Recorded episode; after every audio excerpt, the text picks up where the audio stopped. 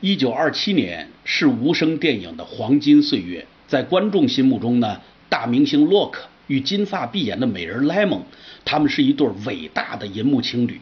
他们俩在默片中的演技太娴熟了，表演呢也十分的默契夸张。每当有他们的新作问世，必将博得广大观众的青睐与热烈的掌声。应该说呢，这个莱蒙长得非常的美丽漂亮。然而呢，呃，上帝不会把所有的好都给一个人。他呢，生就了一副尖利刺耳的怪嗓门。好在呢，我们演的是无声电影，不需要他出声音。观众呢，也习惯了看那种哑巴电影。所以说呢，完全想不到这位女演员这么漂亮的女演员，不说话则已，一出话一说话，能够把人给吓回自己的房屋里去。那么这天呢，又是一个新片首映。首映以后呢，洛克在街头被一群狂热的观众给围住了，连衣袖呢都被扯破了。他奋力地冲出重围，跳进了一辆敞篷车，就和驾车的那位戏剧演员凯西不期而遇了。凯西呢是惊魂甫定，认出来对方是大名鼎鼎的男电影明星。呃，但是不要指望凯西去追星。因为什么呢？他不但不像一般影迷那样狂热，相反呢，很直率的就向洛克指出说：“你主演的影片啊，只要看过一遍，就等于看了全部。在我们这些戏剧演员看来，你们电影演员只不过是银幕上虚幻的影子。观众从未听你们说过莎士比亚、易卜生笔下的华彩篇章。”这话听着是有点刺耳，但是却是忠言。洛克呢，陷入了沉思。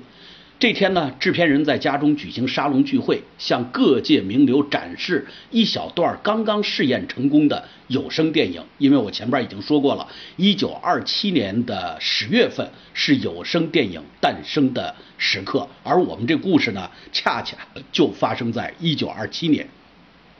那么这个感受，也就是看到电影可以发生的这个感受，真是令人耳目一新，人们都被镇住了。呃，余兴节目呢是一场歌舞表演，凯西呢扮演成可爱的小兔子模样，引起了洛克含情脉脉的关注。而莱蒙看到这一套呢，这一切呢妒火中烧。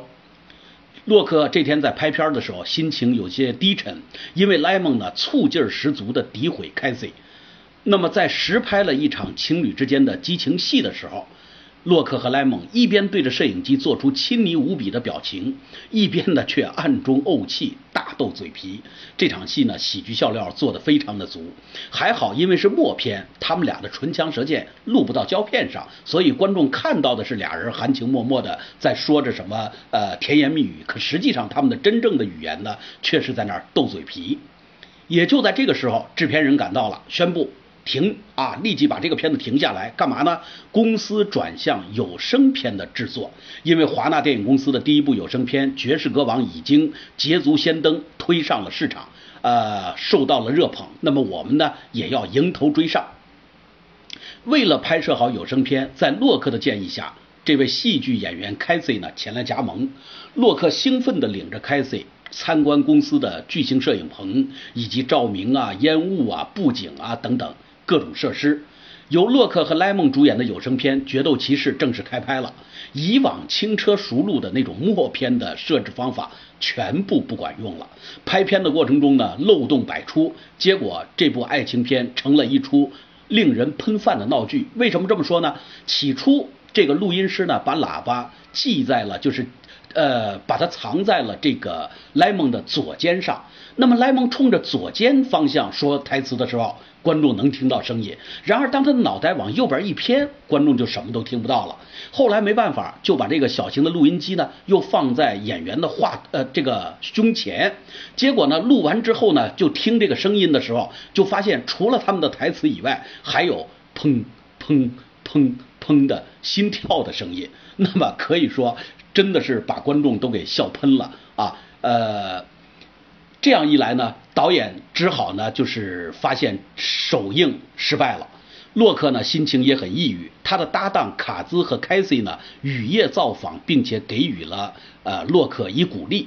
他们突发奇想，决定把一个叫《决斗骑士》的电影改为歌舞片，叫《舞蹈骑士》。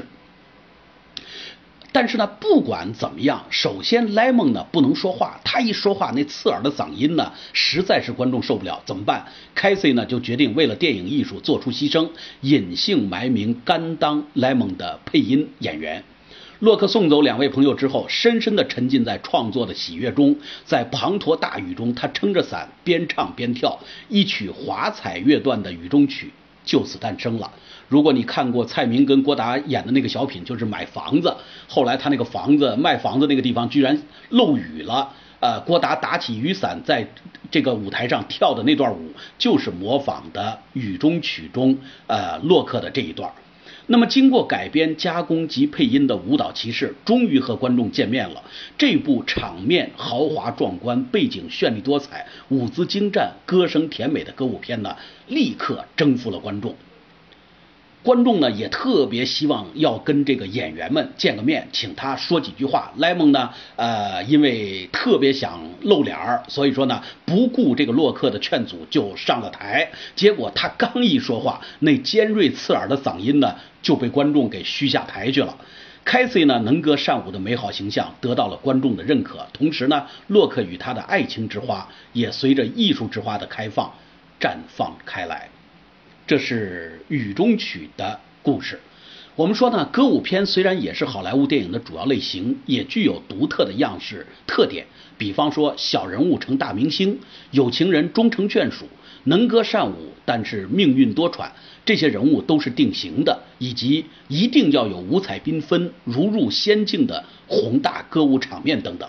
用我在大学我的电影老师教给我的话说，说三四十年代歌舞片盛行的时候，整个美国的影坛，包括引进到我们中国来的美国歌舞片，充斥着中国的影坛的时候，可以用八个字来形容，叫做美女如云，大腿如林。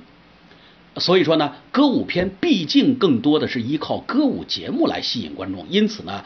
只是百老汇彩色舞台的银幕再现，只是为观众提供了一个更便宜的观赏歌舞的机会。从这个角度说呢，歌舞片有市场，但是呢，它的市场并不像前边我们说的几个类型片的市场那么广阔。